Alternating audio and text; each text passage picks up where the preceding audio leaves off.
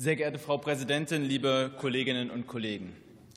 Für mich ist und bleibt es etwas Besonderes, in einer Demokratie hier im Reichstag zum Thema Meinungsfreiheit zu sprechen.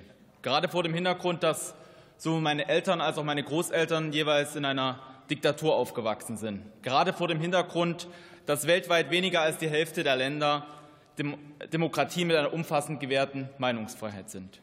Meinungsfreiheit ist das Kernstück politischer und geistiger Freiheit. Sie ist unentbehrliches und grundlegendes Funktionselement eines demokratischen Gemeinwesens. Oder, wie das Bundesverfassungsgericht schon sehr früh zutreffend sagt, sie ist unmittelbarster Ausdruck der menschlichen Persönlichkeiten eines der vornehmsten Menschenrechte überhaupt, welches für eine freiheitlich-demokratische Staatsordnung konstituierend ist, denn sie erst ermöglicht die ständige geistige Auseinandersetzung und den Kampf der Meinungen als Lebenselement dieser Staatsform. Also ganz kurz, die Meinungsfreiheit belebt und trägt unseren demokratischen Rechtsstaat. Und umso sensibler müssen wir dafür sein, wenn bei einem immer größer werdenden Teil der Bevölkerung der Eindruck entsteht, man könne nicht mehr sagen, was man denkt. Nach einer Umfrage vom Allensbach-Institut sind 48 Prozent der Deutschen der Auffassung, man müsse bei Meinungsäußerungen vorsichtig sein. Nur 32 Prozent waren der Überzeugung, man könne ganz frei seine Meinung kundtun. Dabei ist der Schutzbereich von Artikel 5 grundsätzlich weit. Er erstreckt sich auf Äußerungen ohne Rücksicht darauf, ob sie sachlich fundiert oder oberflächlich sind, ob sie von werbenden oder altruistischen Interessen geleitet werden oder ob sie moralisch hochstehend oder egoistisch sind. Der Inhalt einer Äußerung spielt also grundsätzlich keine Rolle und es soll gerade dadurch deren Vielfalt geschützt werden. Aber Meinungsfreiheit, das wurde auch erwähnt, ist kein Freifahrtschein und auch unser Rechtsstaat versteht es natürlich, die Grenzen zu ziehen.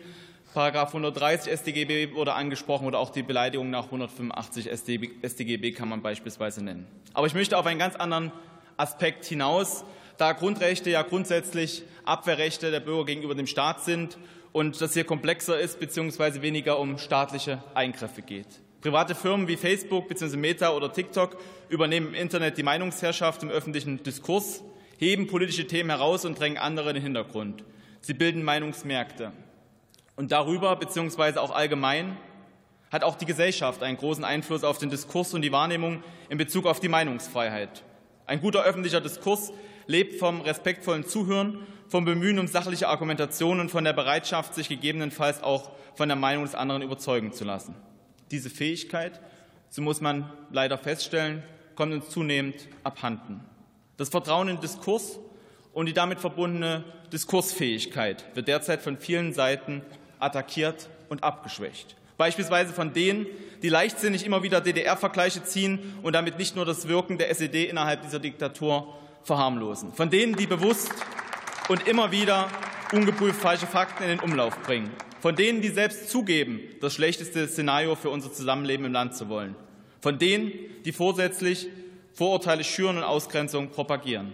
Aber auch womöglich teilweise von denen, die anderen undifferenziert absprechen, Teil eines selbstdefinierten sogenannten demokratischen Spektrums zu sein. Oder auch von denen, die leichtfertig andere Auffassungen, wie beispielsweise ganz extrem bei Corona-Maßnahmen, aus dem vermeintlich sagbaren Meinungsspektrum auszuschließen.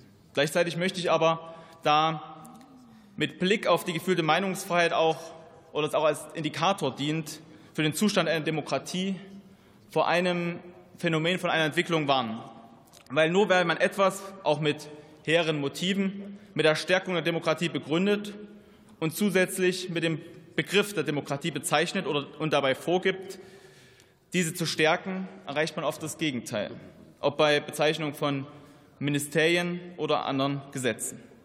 Bei der Stärkung der Diskursfähigkeit sollten wir stattdessen eher an den Stellen ansetzen, wo wir auch gute Chancen haben. Bei den Räumen, in denen Diskurs aufgrund von Pluralität möglich ist, bei Räumen, in denen Menschen zusammenkommen, in der Feuerwehr, im Stadion, in der Nachbarschaft oder im Sportverein.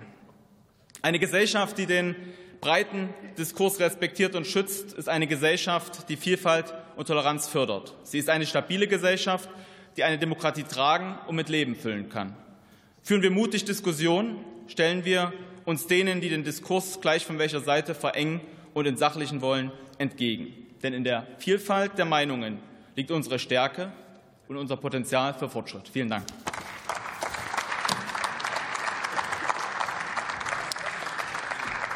liebe Frau Hagedorn, ich erteile Ihnen fürs Fotografieren einen Ordnungsruf. Nina Wagen ist für die Unionsfraktion